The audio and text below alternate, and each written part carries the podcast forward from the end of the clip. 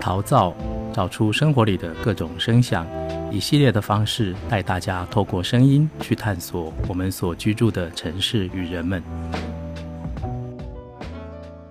嗨，大家好，这里是去他的书店，告诉我你想要去到哪里。那我是主持人博翰，很开心邀请到大河坝小书店的店长郑颖。大家好，我是大河坝小书店的郑颖。那在进入到 Podcast 之前，我想先请郑颖跟大家介绍一下自己。然后还有大和爸小书店是个什么样的书店？呃，我在开书店之前是也是上班族，然后是做工程师，这样就是结束上一份工作，然后开这家店。其实这准备的时间很短，但是其实说酝酿应该就是一平常就是很喜欢到各个地方的小空间啊，独立书店这样，所以就。也很喜欢去看一些音乐表演，或者是听一些讲座，然后对母语这块其实是蛮有兴趣的，然后对音乐这块也是蛮有兴趣的，就是也是希望说有一个自己可以经营一个空间，然后能够在这边发生很多事情，比如说讲座啊、读书会，然后或者是一些表演类型的活动这样。那我想问，就是当初为什么会想说，可能从工程师这份工作离职之后，就想要可能出来创业开一间书店，而没有没有想过说可能要回去原本的产业工作？这应该跟个个人的个性有关吧，就是就也是很就是很希望有一种不同的生活模式，这样就是可以可能做自己想做的事情吧，虽然。跟工作相比，就是时间跟金钱跟就是的分配是跟以前上班的时候很不一样。嗯嗯嗯，对。那这样的话，就是可以说原本可能是对于比如说讲母语，然后可能音乐，然后可能书店这件事情，可能原本是你的兴趣嘛？对，可以这么说。阅读跟就是感受这种小空间的氛围。是我个人很喜欢的。那再把它变成，就是现在是一个店主的身份嘛，但是跟原本投入兴趣的时候，我想那个角色应该是有落差的。你觉得这里面会有什么样的落差吗？或者你的感受上怎么样？就当你成为一个，应该变成就是我如果是自己筹办活动跟自去参加活动，我觉得这两者感受到的很不一样，就是。你你如果是筹办活动，或者是经营一家店，你要能够统筹所有的东西，然后事前的准备啊，然后活动当中的随机应变，跟你去享受，单纯去享受一场音乐会，就是有不同的感觉，这样。你觉得这样的那个工作跟生活形态的平衡，或是你比较喜欢吗？相比于你以前可能在……对啊，就是比较喜欢这样。虽然就是开店可能比较辛苦，而且毕竟是经营这种小的空间，嗯，就会比较相对小众一点。但是我觉得就是，就我把书店当成自己的生活，所以我比较不会说。有压力哦，那我那我想拉回来书店问一下，就是书店的取名，因为那时候在查资料的时候有看到说，就是河坝是客语河流的意思，对。然后在粉砖的经营上也有介绍说，啊，土地是自然的母亲，然后河流滋养着土地跟我们，所以我就蛮好奇，就是大河坝小书店想透过分享书籍，然后或者是关怀土地跟声音这些事。提供给这些来电的人们什么样的养分？我觉得就是透过，就是取“河坝”这两个字，其实就是客语才会用到“河坝”这两个字，就代表河流的意思。然后我就是觉得河流就是从各个地方来，然后到一个呃汇流口。嗯，那这家店就很像汇流口一样，把大家。聚集在这边，就可能可以集思广益，或者是他可以在这边找到他想要的知识，或者是他想要补充的能量或或者想要得到的温暖这样。然后我觉得一个人一个人能做的事情其实有限，但是我觉得大家在一起就可以就可以聚集力量。那我可以说，就是感觉你比较喜欢这样子跟人们去互动啊？就是相相比于说，可能以前在呃公司工作的时候，因为因为刚刚有提到说，大和爸小书店是一个你想要的一个生活空间的感觉嘛？那等于是其实来来往往的这些人，也都是进入到你的空间里头跟你交汇，然后再出去。是没错，对。那我现在想到的对比就会是，那会不会是可能以前在工作的时候的状态，可能跟这个状态是不太一样的？然后这个状态又带给了你什么，让你觉得这件事情是很棒的？应该是就是人跟人之间就产生了互动吧。以前上班是人跟机器没有互动，但是现在就变成，因为我自己喜欢。呃，文呃母语文化这件事情，所以我觉得不管是各个台湾各个文化，新住民也好，原住民也好，呃台语的文化也好，客语的文化也好，我觉得在这边大家都可以去讨论母语这件事情，然后可能进而延续吧，因为我就像访纲里面有提到说，呃，为什么这家店要用声音、用语言去去当做一个什么媒媒介？我觉得就是去保把把我们语言给保留下来，因为现在有一些，比如说拼音啊，以前以前我们都是口耳相传嘛，对啊，直接听，对对，但是现在拼音可能就更更准确，可以，而且你可以用文字，然后加上声音去把。一个语言给留下来，那我很好奇，就是这你是怎么在看待？感觉现在母语文化一直在流失这件事。我觉得这个其实跟以前小时候，可能你在乡下或者是在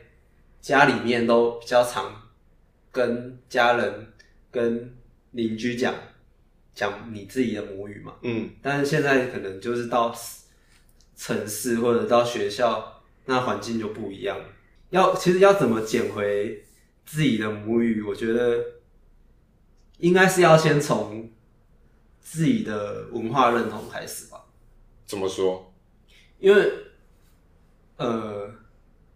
就好比说我我我认同自己是客家人，但我就从听音乐开始，因为听音乐是比较。比较不会那么沉重嘛，嗯大家可以接受的的事情，就好比我拿我来说，我就是听音乐，然后去学习我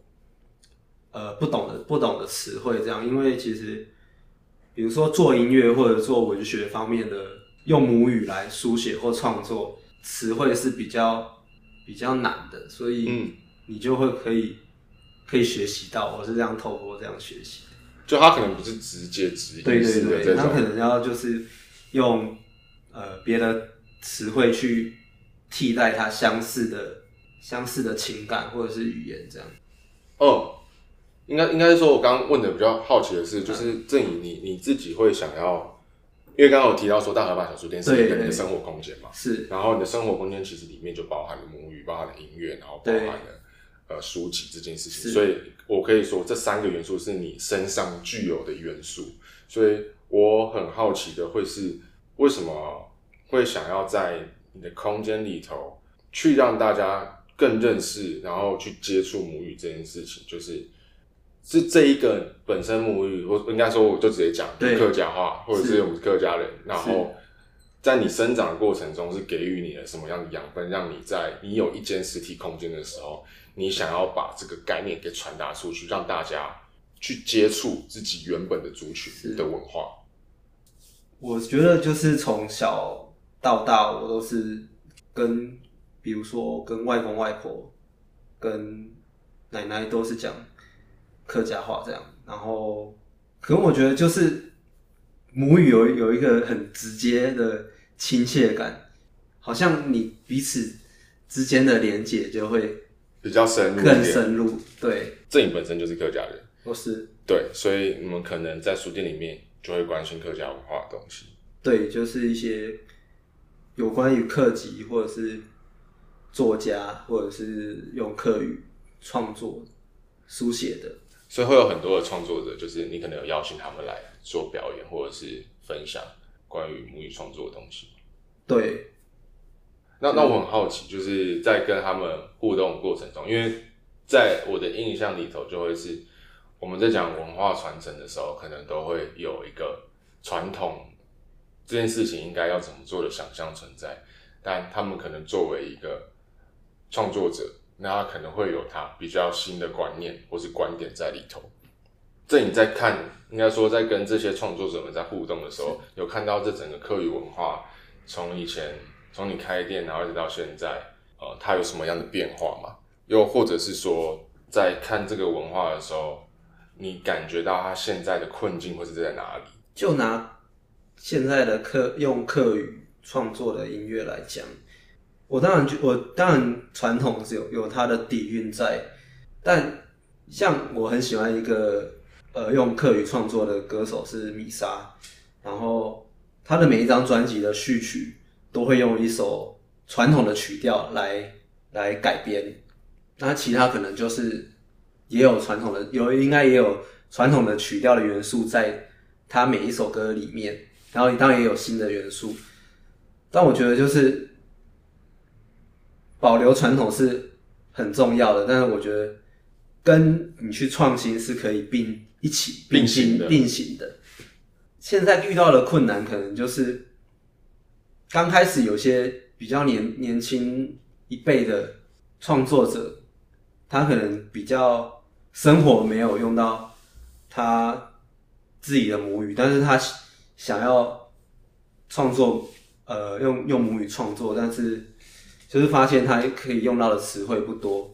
可能用他是用华语的思维去直翻客语，就是可能会有一个转变，就是他他可能一开始写歌是这样，但是他就可能经过学习之后，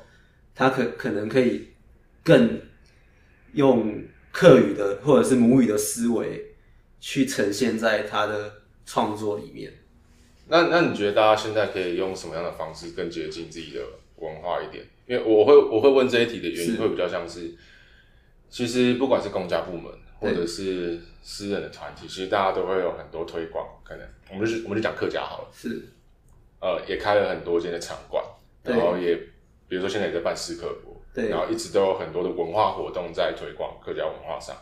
呃，我刚会那样问是因为。其实我自己本身也是客家，因为我爸爸这边是客家人，是，然后我是苗栗那边的，所以是讲四县。嗯，然后对我来说，因为我的成长环境背景里，其实就像你讲的，可能我一直没有待在那样的环境底下，所以长辈们在跟我讲客家话的时候，我可能只能听得懂，但我没办法做回应。是，所以在面对到我这样的受众的时候，其实我觉得他们这些文化政策或者是文化活动是很难达到我的。我会觉得说，呃，可能这些文化的内容。很多都是在讲说以前的客家文化是形塑成是什么样子，但是那些人已经是长辈了，然后他们本身对自己的文化认同也高。对我来说，我觉得他们对文化认同也高，他们课语也很会讲。但是你要面对到的是我们这样子的，比如说小孩子啊，就是比较年轻一点的族群的时候，其实那个东西是离我很远的。我我想我很好奇，就是你怎么看待，就是整体环境大家在推广客家文化的这个。方式，你觉得实际上带来的，我们就讲成效好了，是你觉得是有效的嘛？对于大家突破这一个困境来说，我觉得就是可能会觉得传统或者是一些比较，呃，比较可能比较八股的 的做法，但我觉得那些东西其实是有必要存在的，但新的东西或者是。新的概念或者比较新的东西，可能就就是有有点世代的转换，可能就是要年轻一辈或者是可能三三三十岁到五十岁之间的人要要承担吧。像我像我就是从音乐开始嘛，所以我觉得是应该是要先引起大家的的兴趣，让他能更深入的去接触这个文化。那正颖，你觉得你在可能大河坝里面，对，就是在办的这些活动，有给人家这样子的感受吗？我我们听音乐有一有一群朋友，因为我听客语的创作比较多，但是我我我蛮多身边的朋友，他们甚至都听不懂客家话，但是他们都是客语创作的乐团的歌手的的粉丝，这样，而我也很好奇啊。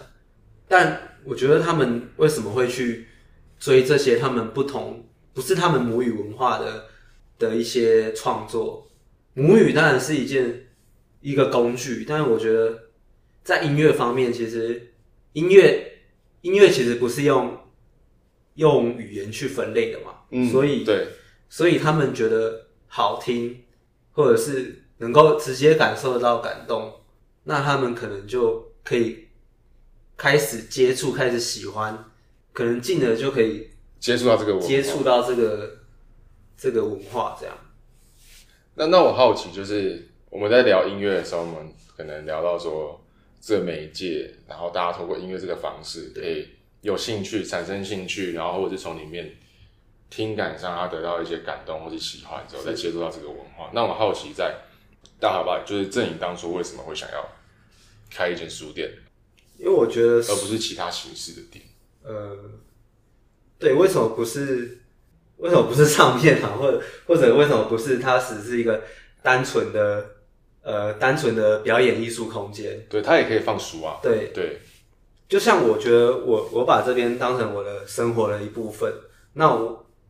我可能几乎每天在那边，那我能够直接。翻看翻阅得到的东西，那就是就是书嘛。嗯、那我能够听得到的东西，就是我在那个空间里面放的、哦、放的音乐嘛。这就是为什么实体书跟小的书店那么重要，或者是你如果有一家书店当成你的邻居，是一件很珍贵的事情。我觉得书其实承载很多，就是人家接触实体的。实体的东西的一件事，最直接的的一个媒介，这样。我觉得阅读一本书它，呃，就就最重要的是有一个有一个空间，它营造它可以阅读的氛围，然后它静下来的读一本书，就是实体翻阅的动作跟电子书的。感受是不一样的，嗯，我觉得就是翻实体书的阅读模式，可以更能够、更能够跟、更能够知道作者想要表达翻阅实体书的的必要性是在这边。我可以比较总结的，像是说，是这间书店提供了一个阅读的氛围。然后那个氛围可以让他静下心来，相比于可能我在网络上购买一本呃电子书，是，然后我只是在我自己的随便一个空间在翻阅，对，那个呈现的氛围感是不一样的，然后可能也会影响到他在读这一本书给予他的感受性嘛，我可以这样总结吗？可以。然后后面有几个是，就是我们那时候在在做收集嘛，然后我们在写访谈的时候，实习生。妹妹他们很好奇，是就是书店的 logo 的字样啊，是正颖你自己设计的，对不对？对，自己设计的。就很好奇，你当初在学书艺的这个的契机是什么？然后写就是书艺这件事情，有带给你什么样的体悟？又或者是就写写字，写字这一部分，就是我我很我很常去呃抄。手抄诗或者是手抄歌词，就因为我觉得，就是比如说现在手作，呃，阅读实体书或者是写字这些事情，都是呃都是呃自己亲手去去完成的事情，所以我觉得这个比用电脑打字，嗯，或者是印刷，就是有不同的不同的感受，这样。就可能因为因为写字不像阅读这么快速的去阅读大量的文章，嗯，但写字可能就是抄写一篇文章，可以可能对，可能你就已经可以看完半本书、一本书的时间，但但你就可以 focus 在。那个文章或者是那一首诗，就就很像，我就我都我每次都把自己当做呃诗人自己去一个字一个字去描写，就是你我觉得可以，就像是你的你手上的笔去流淌在文字里面，是有那种感觉。你说会让你整个人比较能沉浸在里头。对，那有没有什么你比较印象深刻在抄写中你比较喜欢的作品或什么可以分享？抄写的作品，我蛮常抄呃歌词的，比如说米莎的专辑，像他有他的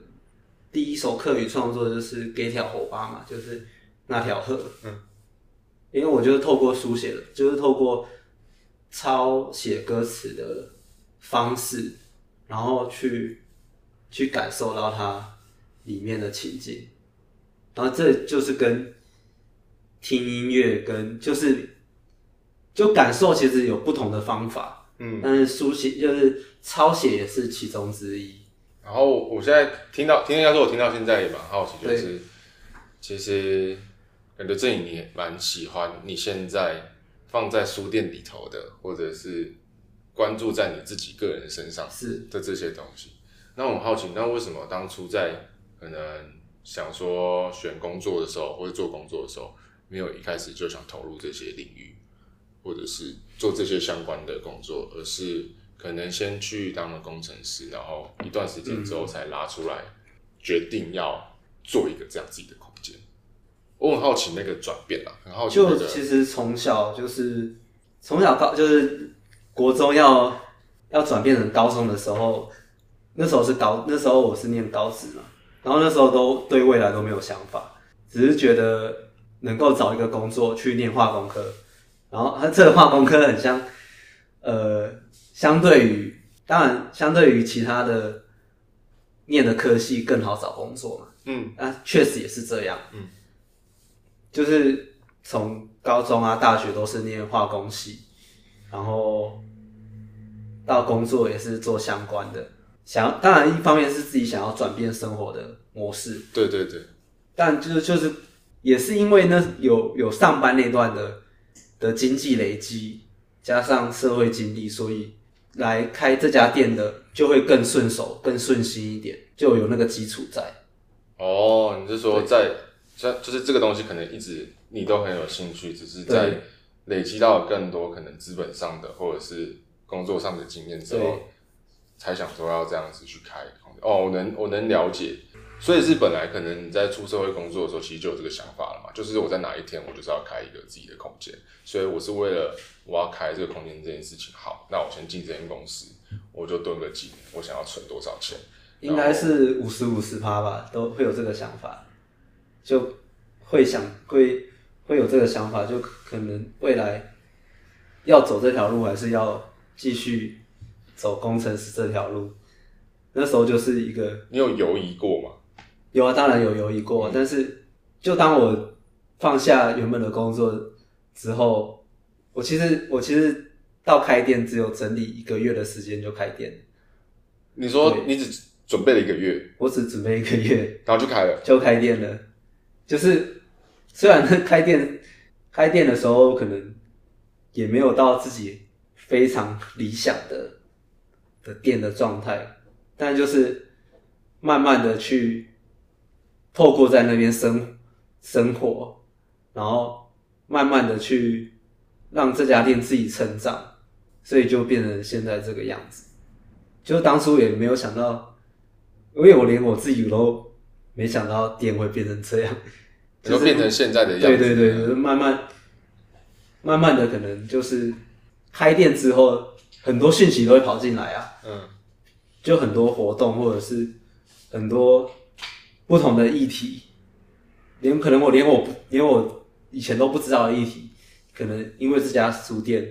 他就慢慢的都跑进来，所以我就可以去筛选说，哎，我想我喜欢的，我想要关注的的东西是是什么，或者是大家想要关注、想要在这边发生的事情，那我们就可以来这这来讨论说，哎，是不是有不同的可能性会在这边发生？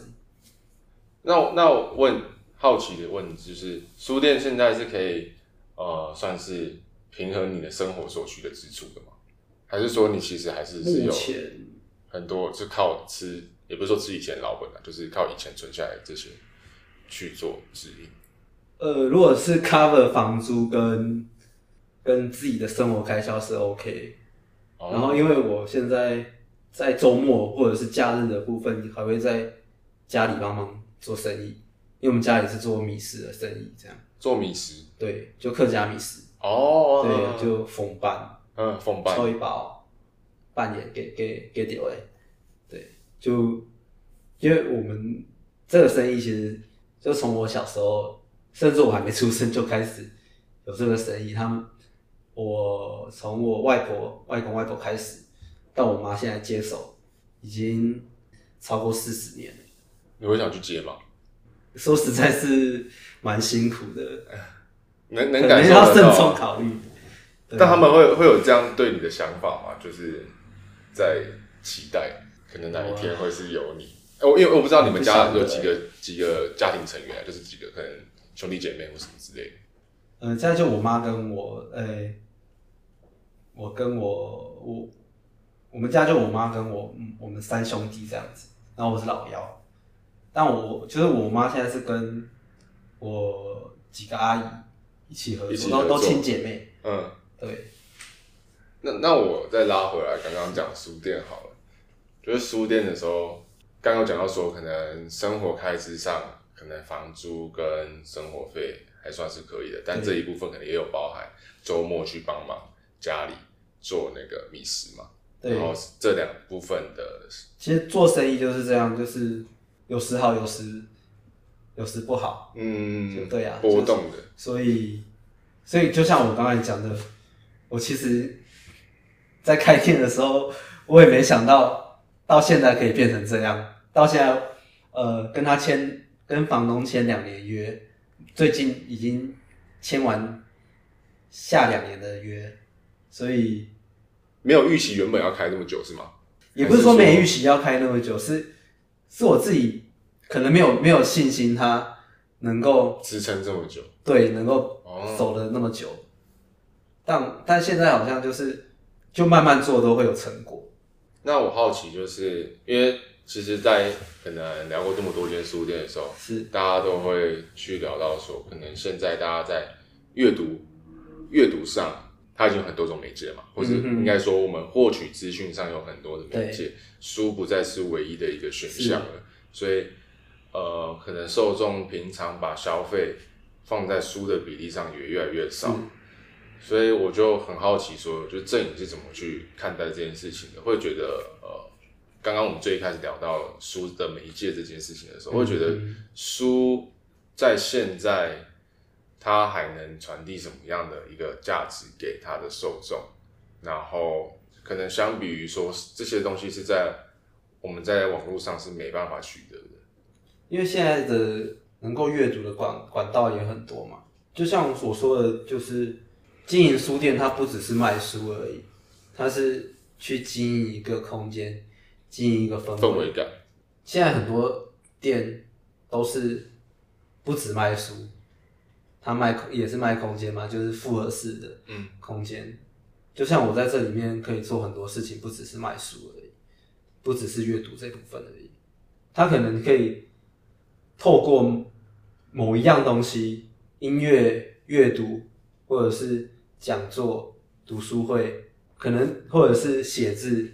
其中一样东西去，呃，去让他接触到阅读，呃，实体书这一部分，不一定是他直接，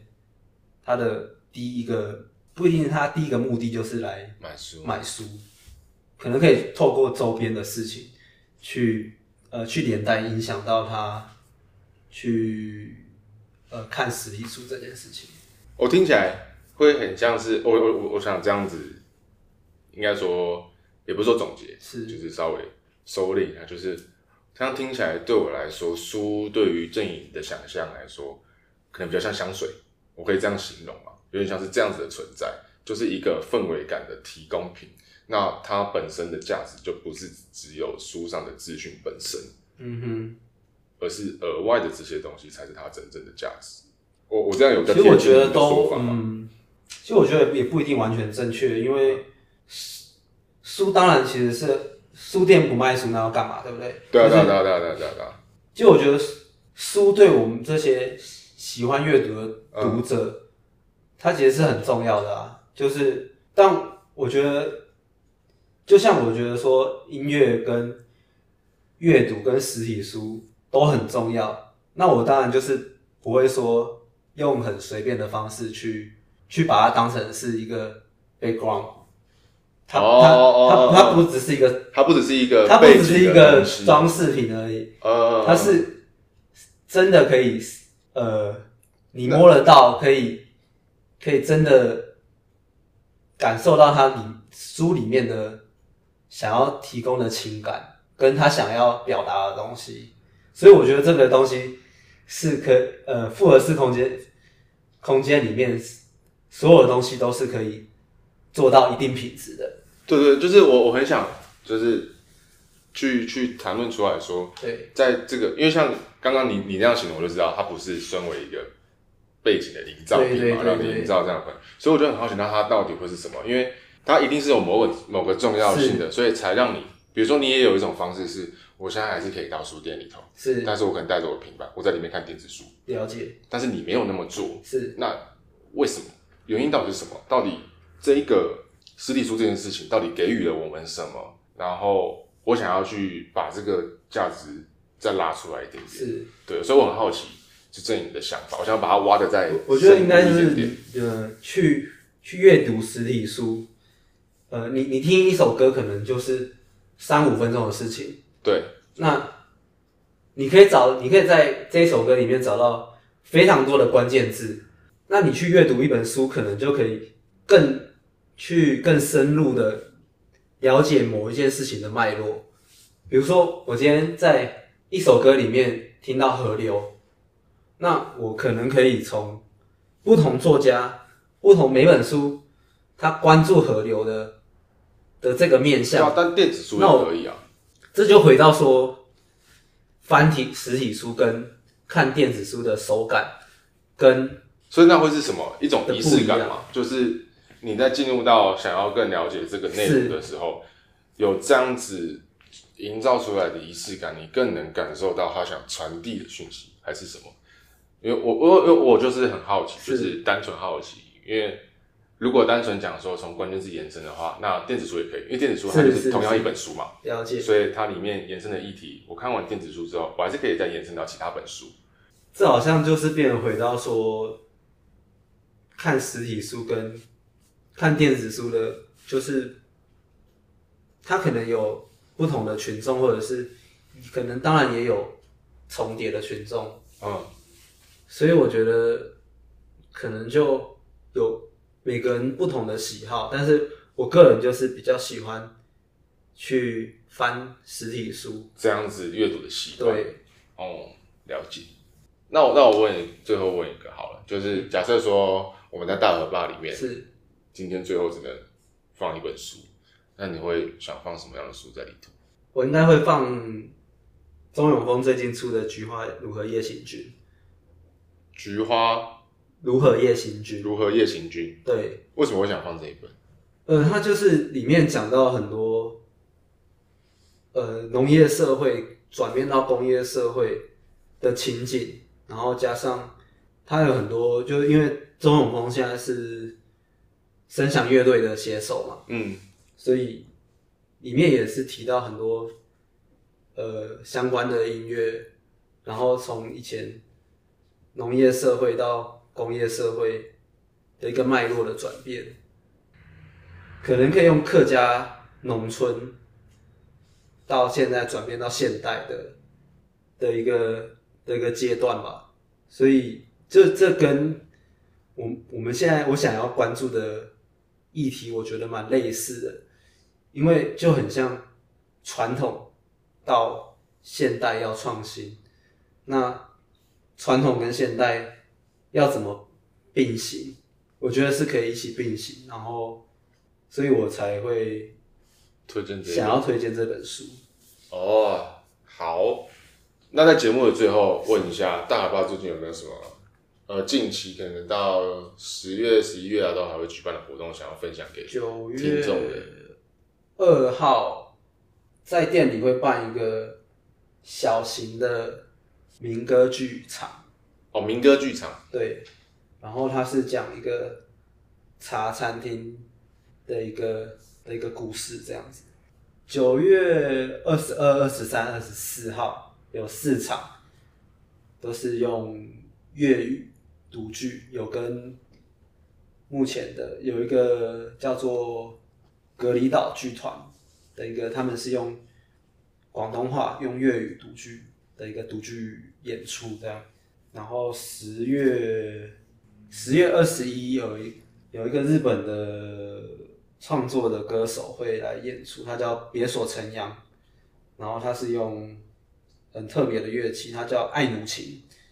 哦，那是什么样的乐器？它有点像，有点长得有点像像吉他，也是拨弦的乐器这样。二十十月二十二号有有一个关于音乐的讲座，它就是能够告诉我们，呃，听到一首歌。不只是觉得用好听这两个字来表达，嗯嗯嗯，那你可以去更能够的去学习怎么去阅读音乐，去聆听音乐，去知道音乐整个脉络的一个讲座。目前应该大概是目前接下来的行程。所以，如果大家想要了解这些资料的话，就是上 Facebook 搜寻“大河坝小书店”就可以了。对。我都会开活动页，在我自己都都都会在书店的粉丝页上面。好，那今天很开心可以邀请到大河八小书店的郑颖。是，那我们今天的节目就到这里，很感谢大家的收听，谢谢大家，谢谢大家。去他的书店系列是由李博翰、林颖轩、赵星子与书店进行访谈记录，带着大家更了解二零二三年桃园各家独立书店的样貌。本系列由文化部创新书市书畅桃园阅读生活计划赞助播出。